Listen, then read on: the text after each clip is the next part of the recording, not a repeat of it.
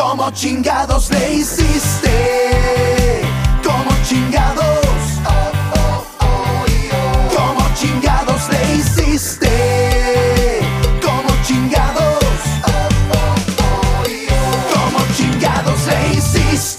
Amigos? ¿Cómo están? Soy Alejandro Puyol y el día de hoy estoy muy emocionado de poder comenzar un episodio más de Cómo chingados le hiciste. No sin antes recordarles que por favor nos sigan en todas las plataformas. Recuerden que este podcast está disponible para que lo puedan escuchar, lo puedan ver en cualquier plataforma donde estamos con Cómo chingados le hiciste. Y además, algo bien importante, pongan la campanita para que no se les olvide los recordatorios de cada semana tener un nuevo episodio. Y el día de hoy vamos a comenzar con un amigo que más que un amigo es un hermano, lo considero parte de mi familia. Eh, lo conozco hace muchísimos años, hemos tenido la, oportunidad de compartir sueños, tanto de él como, como míos. Y pues lo admiro mucho, lo quiero mucho y para mí es un gran honor el poder hoy, a sus nuevos 60 años, que acaba de cumplir años, poderlo tener aquí con nosotros en Cómo Chingados le hiciste. La verdad, estoy muy emocionado de presentarles a Pancho Torres. ¿Cómo estás, amigo? Muy bien, Alex. Muchas gracias.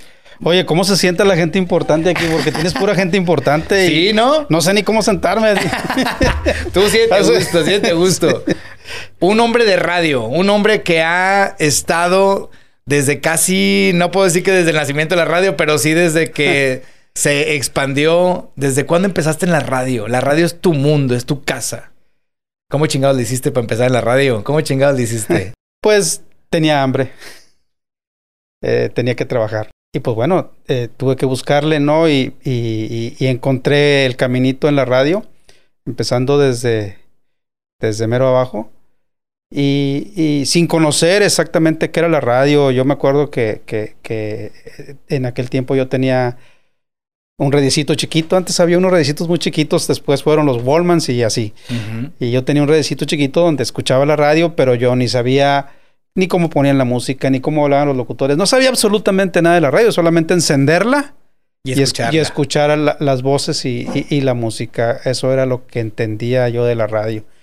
Y te digo que, pues por hambre, porque pues, necesitaba trabajar en algo, ¿no? Y fui muy afortunado.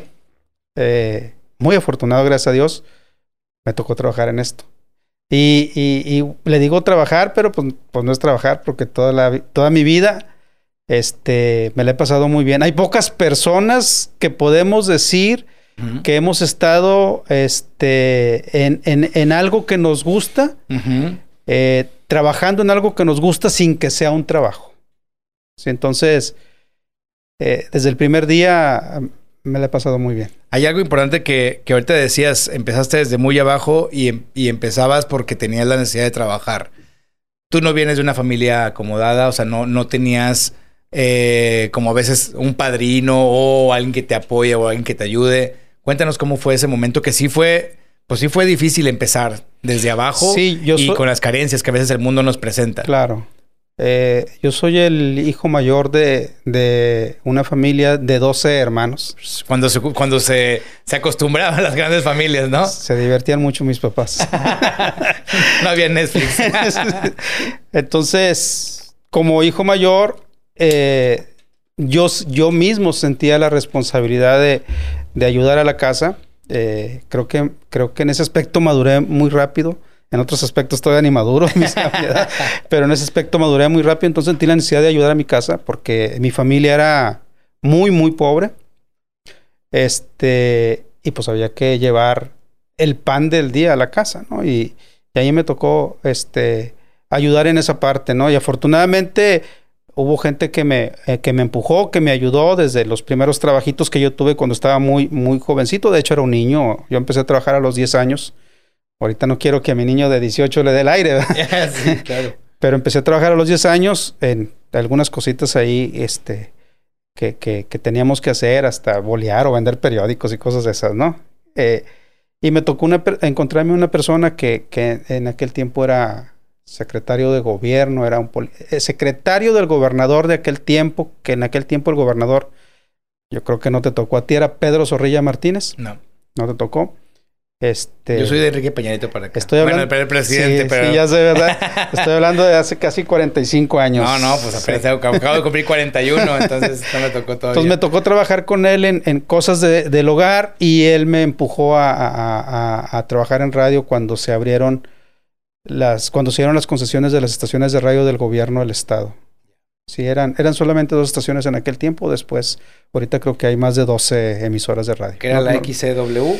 No, no, no. No. La XQI, XHQI FM, que es la 102. punto- 102.1, creo Ujú. creo, y, y la XH y la XEQI de AM. Ya no me acuerdo, las- 15, 10, 14, no me acuerdo la frecuencia. Este, eran dos estaciones, una de FM y una de AM. Ho- Hoy creo que se llama Opus la de FM, o sea, algo así. Hoy, hoy Francisco Torres, Pancho Torres para los amigos, es director de programación de Grupo Radio Alegría, de donde se manejan diferentes estaciones de radio, entre ellas digital, está también... La Sabrosita, eh, Premier, Premier 91.7, está ABC Deportes, ABC Noticias, y tenemos algunas otras, una estación cristiana, de música cristiana, una vallenata, una romántica. Este, tenemos estaciones de todos los formatos. Pero este director, ¿cómo lo hizo para... ¿Cómo llegaste a esa primera estación de radio? ¿Cómo fue que tocaste la puerta? ¿Cómo, cómo, cómo llegaste a, a pedir una oportunidad? Ya, ya sabemos que sí por el impulso de, de- de trabajar, pero ¿cómo llegas? No, te decía ahorita, eh, me invitaron a trabajar, me invitaron a trabajar en algo que yo desconocía. De hecho, muy cerquita de aquí, aquí en el obispado, donde está la, el asta bandera, Sí. Ahí antes había una antena muy grande, este, donde, donde las estaciones del gobierno tenían sus transmisores. Esa antena era de, de hoy, hoy Azteca. Antes era Imevisión, creo que era antes. Y ahí tenían los transmisores. Y yo lo único que hacía era cruzar el río Santa Catarina, caminar hasta el asta bandera y prender los transmisores a las 6 de la mañana que iniciaban las transmisiones. Eso era, eso era lo que hacía. Este, y cuidar, y cuidar que, que los parámetros del transmisor estuvieran bien, ¿no? Eso, que si se iba la luz, volverlo a encender en aquel entonces. es- es- es- ese fue mi trabajo. Duré muy poquito, duré creo que como unos seis meses. Y luego me llevaron a ser operador de radio. El- eh, ahora sí que en aquel tiempo el que ponía los discos, ¿no? Ajá, ajá. Sí, este. Hace Poner la música. Se llegaban los discos a la estación de radio, o sea, los LPs. los LPs y los, los LPs y los discos sencillos, ¿no? Este, fui Sí, que traían operador. nada más la- los sencillos lo que traían nada más la canción que iban a tocar. Una por lado. Una por lado. Una por lado. Hace exactamente 44 años. Y entonces sacaban el disco y lo ponían y le empezaban el tocadiscos y ahora vamos con la siguiente canción. Y entonces. Oye, ponían- antes sí, antes sí se- los operadores trabajaban porque era sacar el disco, si estaba un poquito sucio, limpiarlo, ponerlo en lo que estaban los comerciales, atinarle con la aguja y si los comerciales ya se iban a acabar, ponerlo muy rápido porque si no se te iba a hacer lo que hoy le llamamos una laguna, un silencio y pues no podía existir eso, los, los silencios. Antes, antes sí se trabajaba de esa forma porque los comerciales se ponían en un cartucho y luego había que cambiar cartuchos por tantos comerciales y poner la música, abrir el micrófono, darle la señal al locutor. Si era un poquito más de trabajo, este, hoy está muy fácil. Y entonces empezaste a ser programador de radio. ¿En qué, en qué estación empezaste? Eh, en aquel tiempo, después de, de Radio Gobierno, me dieron oportunidad de trabajar en una estación que era, se llamaba FM Globo. La, eh, la frecuencia era 97.3. Te acaba de regresar otra vez, FM Globo. Sí, en otra, fre- en otra frecuencia. Sí, era FM Globo. Había dos estaciones en, en ese grupo que, que, que hoy es MBS. FM Globo 97.3 y Stereo Rey 92.5. Stereo Rey, una, una muy, estación muy bonita. Ujú. Ahí empecé a trabajar como, como productor o grabador. Era el que grababa los comerciales, el que dirigía a los locutores, este, el que musicalizaba los, los comerciales. Eso hacía ahí. Y después eh, hubo la oportunidad de, de- programar la estación FM Globo. Este, en aquel tiempo, ¿Qué hace un programador? ¿Qué es un programador de radio? Un, programador de radio, hoy rimbombantemente le dicen directores de programación, ¿verdad? Pero Ajá. pues es el que selecciona la música, el que dice qué es lo que se va a poner de acuerdo al formato de la estación y cada cuánto va a salir cada canción, el acomodo de las canciones para que lleve un ritmo la emisora según su formato. Este, eso es lo que hace un programa. De hecho, ahora cortan las canciones, ¿no? O sea, ahora ya no, ya no, el formato no es como antes que dejaban la canción completa y ahora ya las hacen como unas, unas versiones más short para, No, para eh, radio o eso, o es un, es un- No, lo que pasa es que ahora las versiones son más cortas. Ahora hay canciones de un minuto 59 o de dos minutos 15. Ahora- Hoy, hoy las canciones son más cortas. Antes, yo me acuerdo que en aquel tiempo, canciones largas que poníamos, no sé, este, Jesús Verbo, no sustantivo de Arjona, duraba siete minutos o Debo hacerlo de Juan Gabriel, creo que dura casi siete minutos también. Este, no sé, me, me puedo acordar de muchas. Corazón Partido dura más de cinco minutos. Este, había muchas canciones muy largas y se programaban. No teníamos problema en programar es- ese- ese- esos tiempos en las Te canciones. tocó la, la época cuando Queen sacó esa, esa canción que mencionan en el en la película que también que un, un, un productor decía que no quería que grabaran esa canción porque era demasiado larga y no, no le iban a tocar en ninguna parte. Hombre, había una canción que fue un gran éxito que se llama Inagada la Vida. Este dura, creo que 16 minutos. Y fue un éxito, ¿no? Digo, yo, a mí no me tocó programar eso porque no era el formato que yo programaba, pero pues recuerdo y, y se programaban sin ningún problema. Hoy no. Hoy las canciones son muy cortas y más con, con los nuevos ritmos que están entrando ahora en las programaciones. Te hablo de lo que yo conozco un poquito más, que es la música en español, lo pop, lo urbano, ¿no? ¿Cómo, cómo, cómo se alimenta un, un programador de radio o un director de radio? ¿Cómo, de, director de programación de radio? ¿Cómo te alimentas? ¿Cómo sabes esa, esa diferenciación entre, como dices, a ver, pues escojo el pop, pero también estoy apoyando a la cristiana y también estoy apoyando en la sabrosita que es grupera? ¿Cómo le haces tú para poder tener esa, me- esa medición de qué público te está viendo y, o escuchando y qué público verdaderamente quiere escuchar esa música? Eh, eh, un, un direct- un programador, un- una persona que programa una estación de radio, tiene cierto gusto musical, ¿no? Sí hay que conocer de todo, pero no hay que ser especialista en todo. No, en lo que es mi caso, yo como soy director del grupo de, de toda el área de contenidos y de programación, pues yo me rodeo de gente que le sabe un poquito más a ciertos formatos, ¿no? Si yo no le sé tanto a lo grupero o a lo regional, pues me rodeo de gente que le sepa lo regional. Si no le sé tanto al, al inglés o al oldies, pues me rodeo de esa gente, ¿no? Eh, eso es lo que hacemos, ¿no? Digo, obviamente hay un conocimiento de todo, ¿sí? Eh, sí, y un, y un programador es, es tan bueno programando una, una oldies o una cristiana o una regional o una popera, este, porque los parámetros son más o menos los mismos, ¿no? Pero sí hay que tener conocimiento de la música. Y hay hasta como ferias o convenciones donde los invitan para que conozcan a los artistas o conozcan la música o las mismas disqueras hacen, hacen formas para que ustedes puedan saber qué música es la que viene y así. Es que hoy todo ha cambiado, Alex. Este, con las, con las, con las plataformas digitales, hoy la gente te dicta mucho cuál es el éxito. Y más rápido. Más rápido. A veces la radio ni siquiera la está programando la canción cuando ya saltó por algún lado. Esta canción es un éxito. Antes no. Hace, yo recuerdo hace 25, 30 años, el programador se ponía a escuchar las canciones, a escuchar los discos completos, a sentirlos, a vivirlos, y luego decía, creo, siento, vibro que esta canción va a ser el éxito, y la programaba. Y la programabas y la programabas y la programabas hasta que sea hacía un éxito. Pero no teníamos tantas plataformas donde encontrar la música. La música la encontrabas en el radio y el radio te dictaba los éxitos. Hoy ha cambiado. ¿Y cómo está la radio hoy? La radio, eh, no toda, Ajá. eh, eh, pasa por un bache, pero hay algunas radios que han sabido mantenerse y han sabido asociarse, hacer esa asociación. Ah, ese match. En, claro, entre las plataformas digitales, la radio y las redes sociales. Que, que eso es- ha sido muy importante. No todos lo hacen.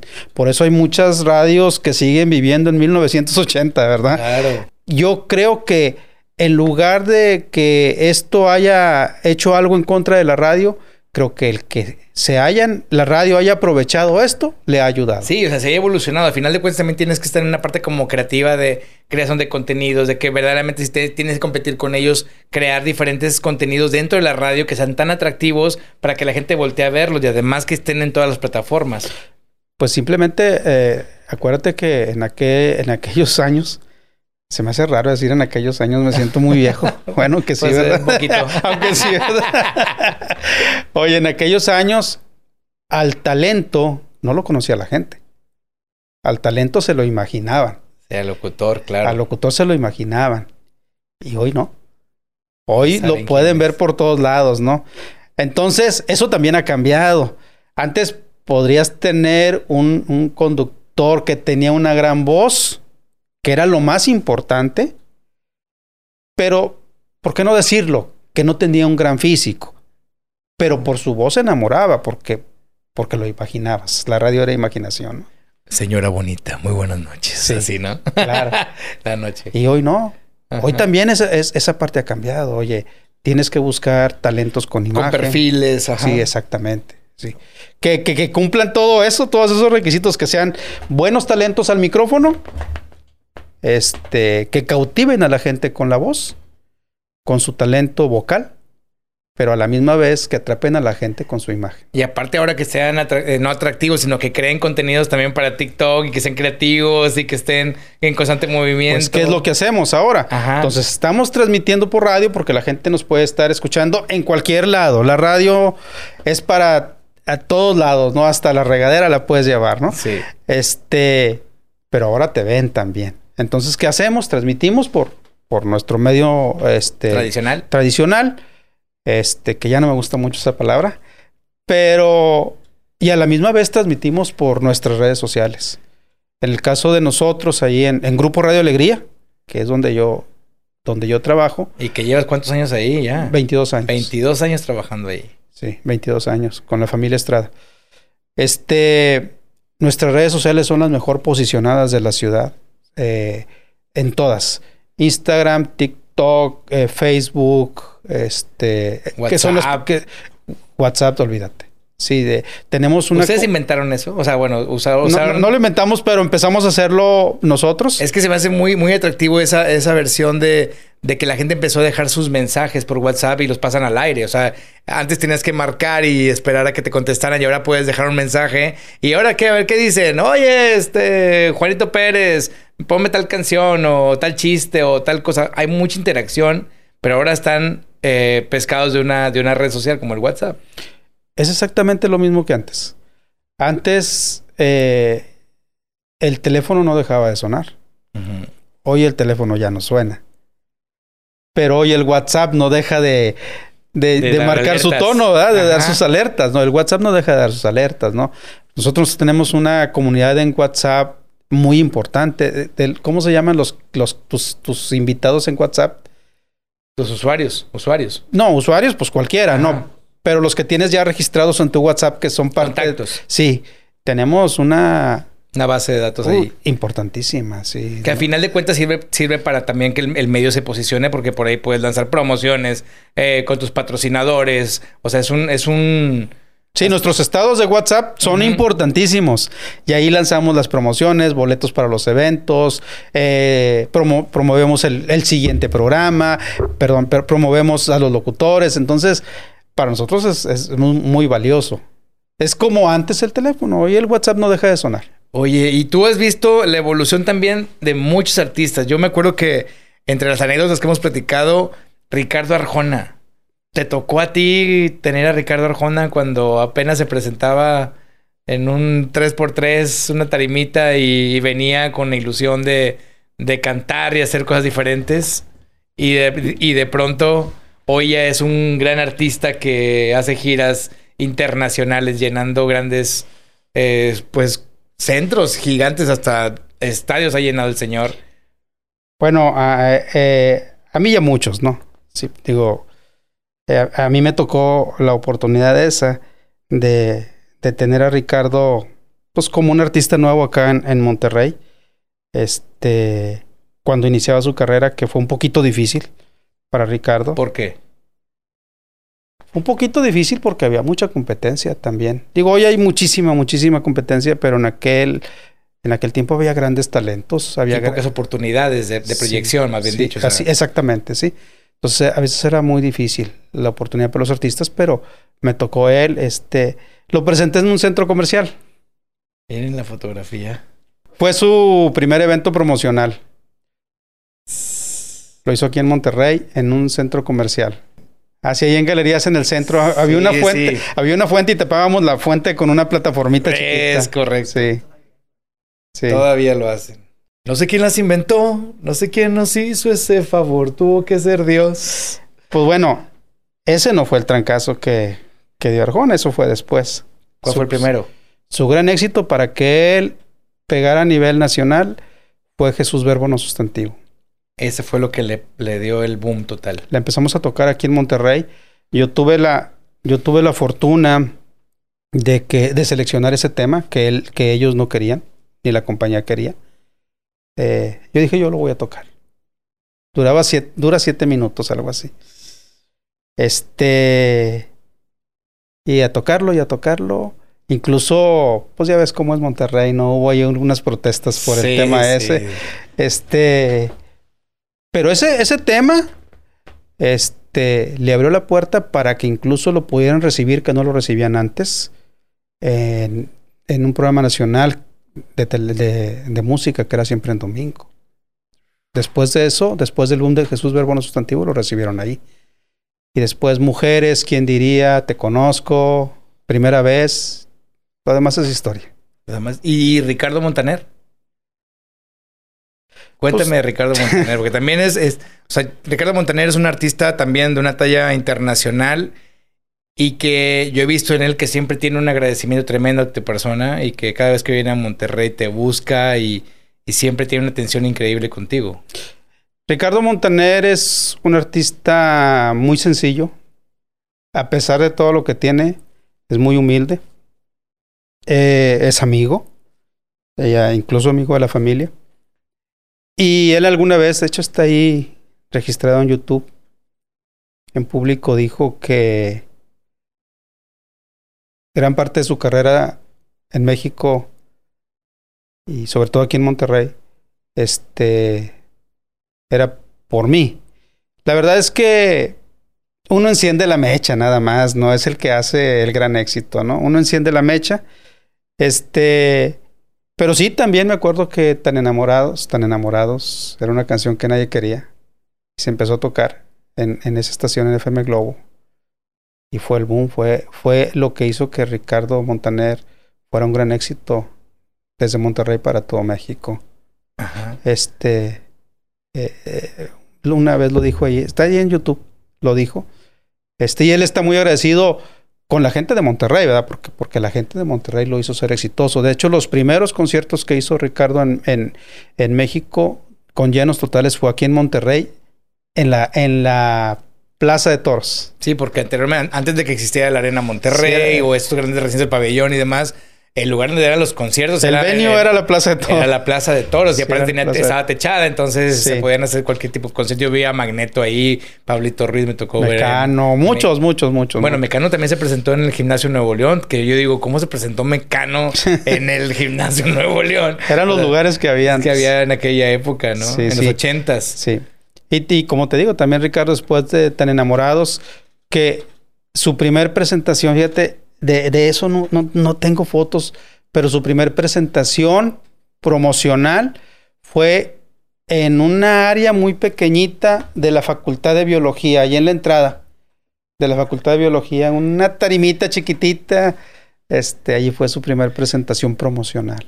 O sea, venían con la radio y dijeron, vamos a, vamos, te vamos a llevar a un punto y te vamos a, poner ahí con la gente a que cantes y toques y para que la gente te, sienta muy cerquita y te conozcan.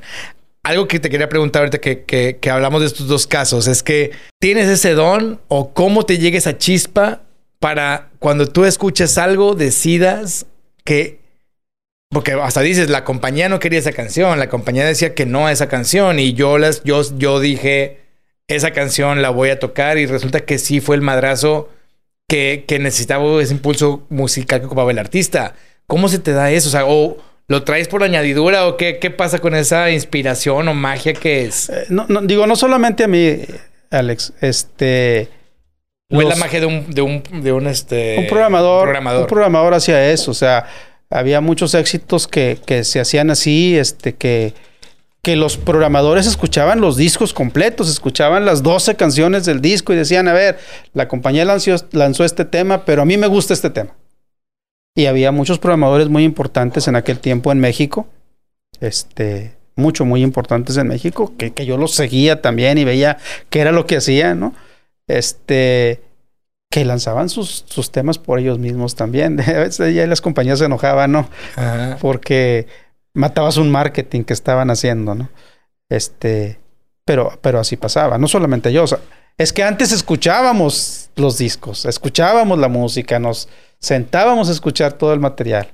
Hoy ya nos llega todo ya hecho. Pero hoy, hoy creo que el trabajo lo, lo está haciendo el público, ¿no? O sea, el, el público está decidiendo qué canción debe de, debe de estar activa o cuál es el éxito nuevo. O sea, cómo, cómo evolucionó esa, esa percepción de la música. Pues antes también lo hacía la gente, ¿no? Porque por más bueno que, que tú creyeras que fuera el tema, si la gente no lo aceptaba, no pasaba nada. Y hay muchos casos, ¿no? De, de temas que, que, no pasó que no pasaba nada. O sea, salían los temas y la gente no, los- no los aceptaba. Salió, me acuerdo que salió mm, mm, Rayando el Sol de Mana. Nada. Es un clásico. Ajá, Hoy es un clásico.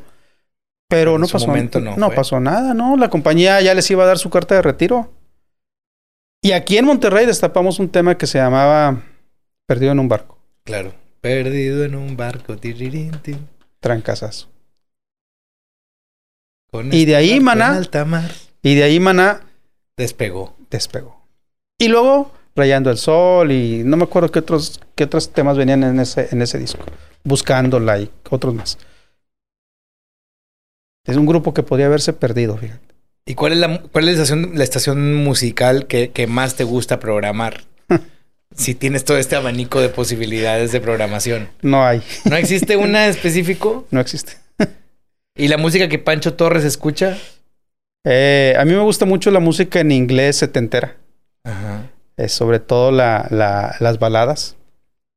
Y también me gustan mucho los cantautores españoles de, que surgieron en los noventas, tipo, eh, o un poquito antes, tipo Joaquín Sabina, eh, Luis Eduardo Auté, eh, Ismael Serrano. Los locutores, ¿cómo llegan los locutores a ti? ¿Cómo, cómo, ¿Cómo aparecen las nuevas voces de la radio? Porque a final de cuentas también hemos vivido una época donde había como voces consagradas que hoy, bueno, en común tenemos un buen amigo que es Gregorio Bernal, que es un, es un clásico de una, de, una, de una voz de radio, pero él se ha mantenido obviamente por muchos años. Pero ¿cómo llegan esas nuevas generaciones? ¿Se siguen construyendo estrellas de, locución ahora, o sí, ahora ya son más fugaces?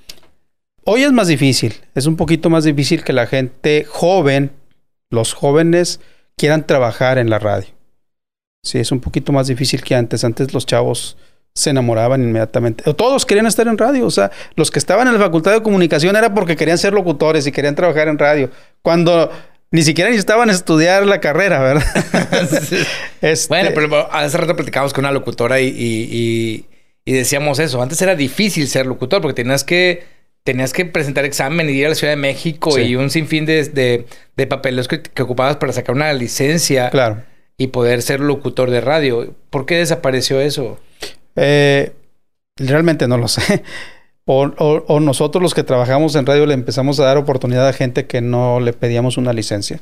A mí me tocó el privilegio de trabajar con las grandes voces. De ellos aprendí muchísimo, de las grandes voces. Este, muchos ya no están. Este, pero fue, fueron una gran escuela para poder dirigir a los locutores nuevos, ¿no? Este, y hoy es más sencillo estar en la radio, eh, es más fácil estar en radio si tú tienes eh, una buena dinámica con tu voz, eh, si también tienes seguidores, este, eso es importante. Eh, y lo digo más sencillo porque pues no te piden un examen, ¿no? Claro. Este, aunque no hay tantas oportunidades. Pero hoy, hoy los locutores son unas voces incluso chiquitas. Yo me acuerdo que a mí me tocó dirigir locutores, pero yo no le hablaba a un micrófono porque pues mi voz es muy chiquitita. No es la voz grandotota como la de Gregorio o la de Pablo Carranza o esas voces bonitas como la de Pati Alvarado, esos grandes locutores, ¿no? De, que, que todavía están hoy. Este. Y, y, y, pues yo ni siquiera, es más, no sabía ni cómo acomodar un Sí, micrófono. es cierto, te decías eso, has dirigido a muchos locutores, pero pues cuando uno está aquí ya, ya es diferente, ¿no? Porque obviamente estamos siempre de- detrás de, tú detrás de las cabinas, yo detrás de las bambalinas. No, pero- pues hasta me ponían un micrófono y yo huía. Y yo, yo corría, pues, ¿cómo es posible? Pero eso me pasaba, ¿no? Entonces, sí ha evolucionado. Ha evolucionado mucho. Ya no hay las grandes voces, esas voces grandototas, muy completas, hay muy pocas. Este, y son específicamente para ciertos productos, para ciertos formatos. Hoy los locutores son jóvenes. Este, y hoy ya no les llamo yo locutores, yo les llamo influencers. Porque realmente ellos son los verdaderos influencers. los que están ahorita actualmente dirigiendo radio en, en- en los contenidos y en los programas. Así es. Y el, el- el inventar programas también te toca a ti, o sea, el, el estar viendo qué programa se puede incluir en, en ciertas estaciones, también creas los contenidos. Sí, sí, a mí me ha tocado. Obviamente hay un equipo de gente en el área de producción que, que me ayuda. A lo mejor yo tengo alguna idea, pero hay mucha gente en el área de producción que me ayuda para, para, para crear los, los diferentes programas que hay, que hoy son diferentes. Hoy es muy diferente antes. Uno tenía que proponer y crear y hacer y producir un programa. Hoy no. Hoy, desde mi punto de vista, los programas los hace la audiencia. Y hoy ya no son programas tan cuadrados como antes, sino son shows muy abiertos que puedes hablar de muchas cosas, ¿no? Con toda la libertad que se ha dado ahora, eh, sobre todo en los medios, y la gente es la que hace los shows, todos los programas los hace la gente. Este, eh, y con tanta información, hoy es más sencillo armar ciertos shows. ¿verdad? A veces las mismas tendencias nos van marcando Ajá. por dónde O ir. sea, has llenado Arenas Monterrey, has llenado explanadas como Parque Fundidora con activaciones tan grandes de radio y donde verdaderamente sigues demostrando que la gente escucha radio, que la gente está pendiente de radio y que le gusta seguir estando en los eventos que hace la radio. Eh, la radio seguirá siendo la radio, por siempre. Escuché a, un programador, creo que era de Guadalajara, decía, el día que el artista, el cantante, no se emociona al escuchar su canción en la radio, ese día ya no existe la radio. Y me ha tocado gente que llega y me dice, es que, mira, tengo 15, 20, 30 millones de vistas en YouTube. Entonces, ¿a qué vienes? Claro. Pues es que quiero que me escuchen en la radio. Entonces la radio sigue siendo muy importante y seguirá siendo muy importante. Aparte llega a muchos lugares donde uno ni se imagina.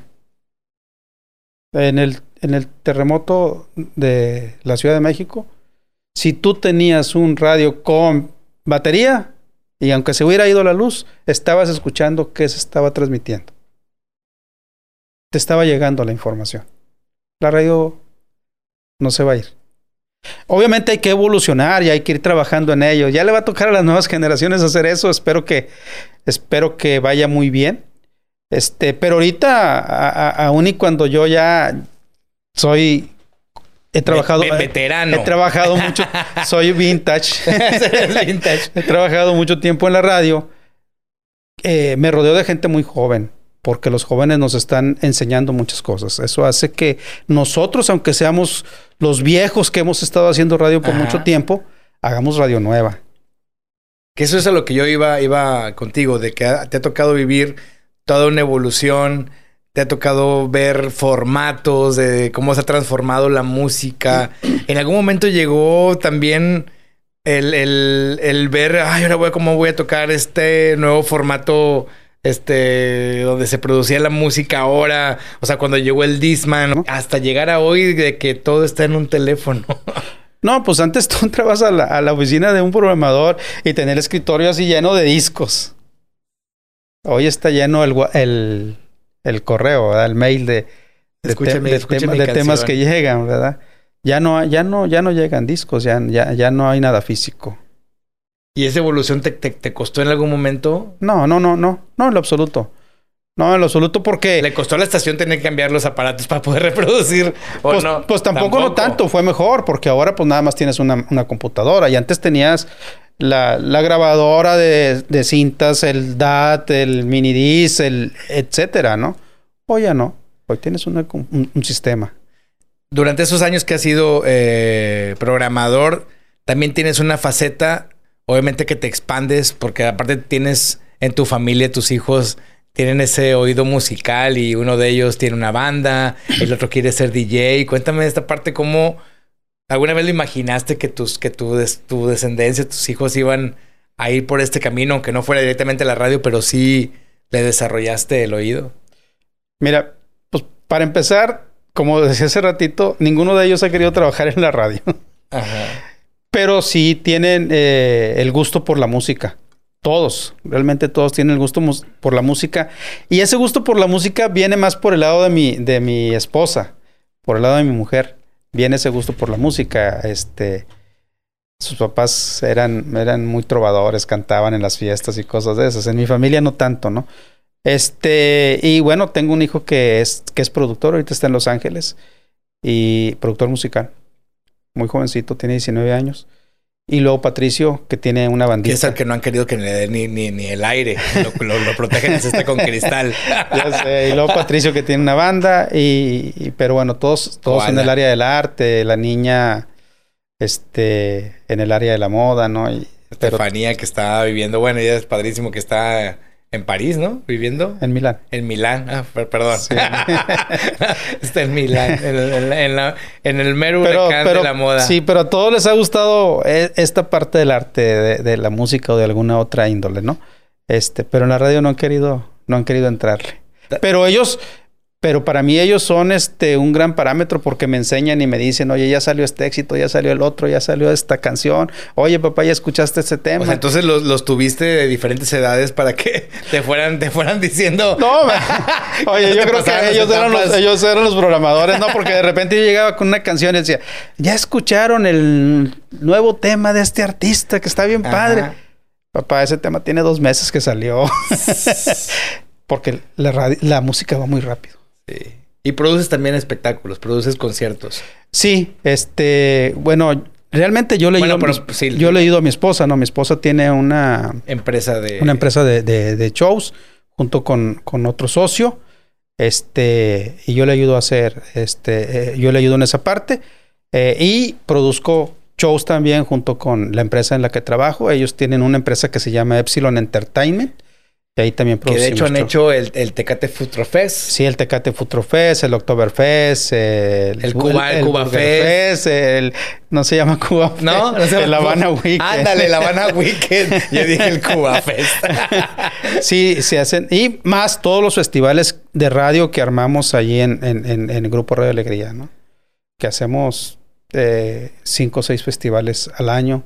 Algunos en la Arena Monterrey, otros en el Domo, este, en el Show Center, en Parque Fundidora, etcétera. Este, eh, y, y digo, experiencia en esa parte sí hay, porque me- yo empecé a hacer, ahorita que te enseñaba la foto de, Ar- de Arjona, o las, las que traigo ahí de, de la Trevi con sus zapatos viejos, o de Paulina Rubio, la chica dorada, haciendo festivales en la Arena Monterrey.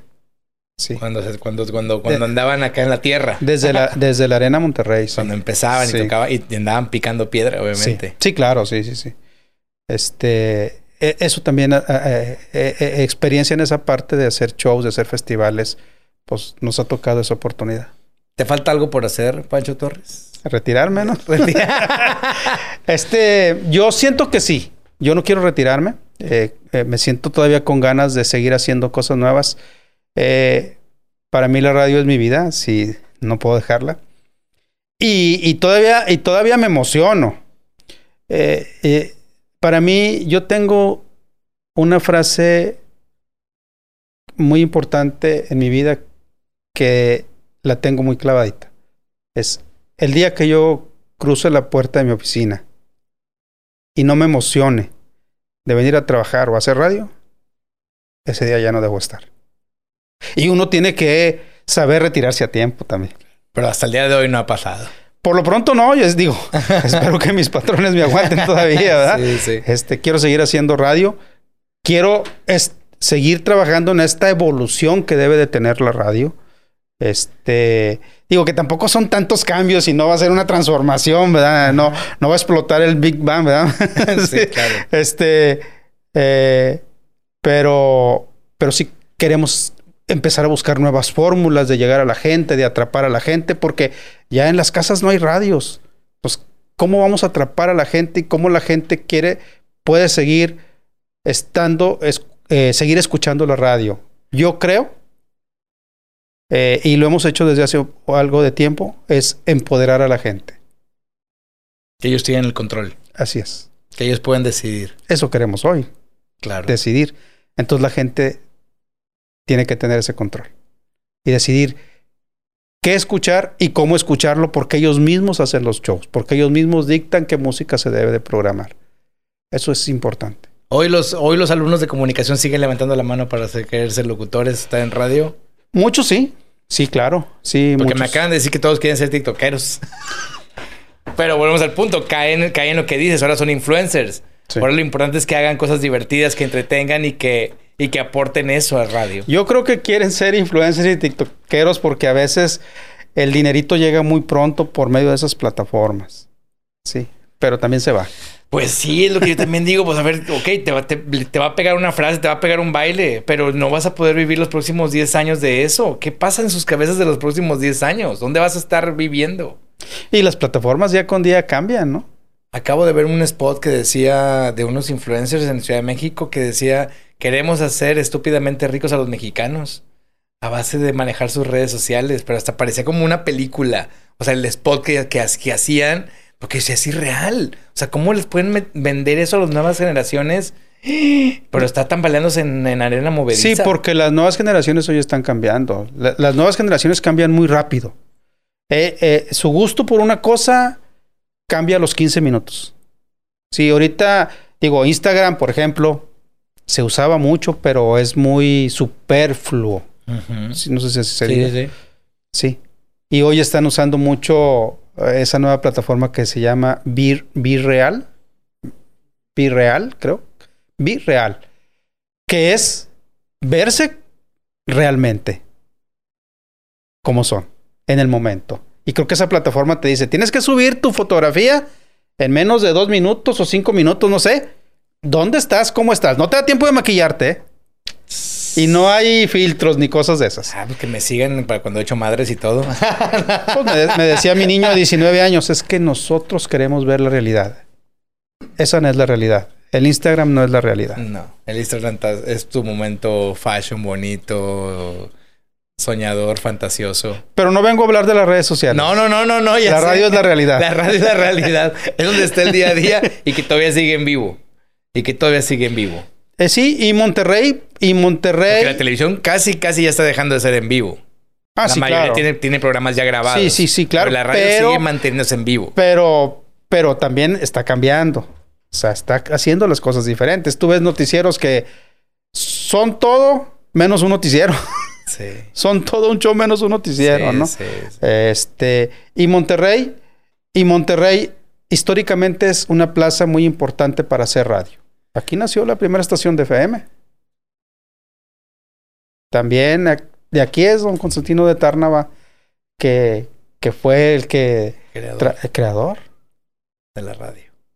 De aquí también está el padre de la radio, que lo hicimos en Líderes, eh, Ramiro Garza. Ramiro Garza para mí ha sido una influencia muy importante. De hecho, él fue el que me enseñó a programar. Ramiro Garza. Que es papá de la, la cantante Mariana Garza. Bueno, abuelo. Abuelo de Abuelo Mariana. de Mariana Garza, la de Timbiriche. Así es. Sí. Y es de aquí, el señor de aquí. De, de, de hecho, era de un pueblito de. Sí, sí. De, no, de García. Sí, sí. Y la primera FM de, de aquí fue la 92.5, que, que fue de don Joaquín Vargas, que él era de aquí de Linares. Y don Gonzalo Estrada, no se diga. Es correcto. Todas las estaciones que creó y dejó, el legado que dejó don Gonzalo y que Estrada. Los hijos siguen, y, siguen, claro. siguen, siguen. No, ya está la tercera, eso. ya está la tercera generación trabajando en esta parte de este legado que dejó don Gonzalo. Qué padre. Pues a final de cuentas, la radio, como dices, seguirá siendo la radio, estará presente, porque a final de cuentas llega a mundos que a veces, como ahora les digo, ver, no, no pensemos que nuestra realidad es la única que existe. O sea, existen demasiadas realidades y hay unas personas que les llega la radio. Hay momentos en que, en que dejas el de, de, de, conectar el teléfono para regresar a la radio cuando vas en tu automóvil, eh, cuando hay momentos de desastres o cuestiones que, climatológicas que afectan a una entidad, regresas a la radio para poder estar al pendiente. Y yo estoy muy feliz y contento de que haya estado aquí porque para mí esto es como un homenaje a tu carrera, a tu Gracias. vida, porque sí son muchos años lo que yo escucho de ti alrededor, de cuánta gente has apoyado, de, de las estrellas que has visto crecer y que siguen estando agradecidas y que hoy por hoy no haya llegado un millennial a desplazarte por lo chingón que eres, por, por tu sabiduría o, o esta forma, por, te, por quería descubrir cómo haces para poder hacer éxitos a través de ello. Los millennials no se han dado cuenta que yo me estoy apoyando en ellos. Así que, que tú te estás, que tú te estás soportando en ya, ellos. ya, ya, ya los centennials, ya, ¿no? Sí, sí, sí. Entonces, ¿cómo? Y, pero, pero qué padre también esa parte, cómo no te quedaste atado a los mm, 60, 70, 80, 90, sino que fuiste evolucionando también con ellos y fuiste creando esta asociación y esa sinergia para que hoy por hoy sigas creando contenidos, para que la radio se siga sosteniendo y siga evolucionando. Entonces, eso es de aplaudirse y creo que todos los jóvenes que están viendo este cómo chingados le hiciste, vean que hay que trabajar muy duro, que hay que aprender, que hay que dejarse guiar también, ¿no? Claro. Hoy más que nunca recuerdo un comercial de hace tiempo también, yo creo que en los noventas. Hoy más que nunca ese comercial está más vigente o esa frase de un comercial está más vigente. Lo vi en la radio. Lo vi en la radio. Y hoy es lo vi en la radio. Sí. Qué chingón. Pues muchas gracias, Pancho Torres, por haber estado como chingados le hiciste. Espero hayan aprendido de algo para que se pongan las pilas. eh, sean responsables con el micrófono. O sea, sean responsables con el micrófono porque hay mucha gente que está detrás y que pueden accionar positivamente su vida o negativamente, pero es preferible siempre transmitir cosas positivas para tener una mejor sociedad. Así que por favor, sigan en cómo chingados le hiciste cada semana un nuevo episodio. Recuerden activar la campanita y compartir para que mucha gente más conozca esas historias como Pancho Torres. Muchas gracias. Muchas gracias, Alex. Gracias.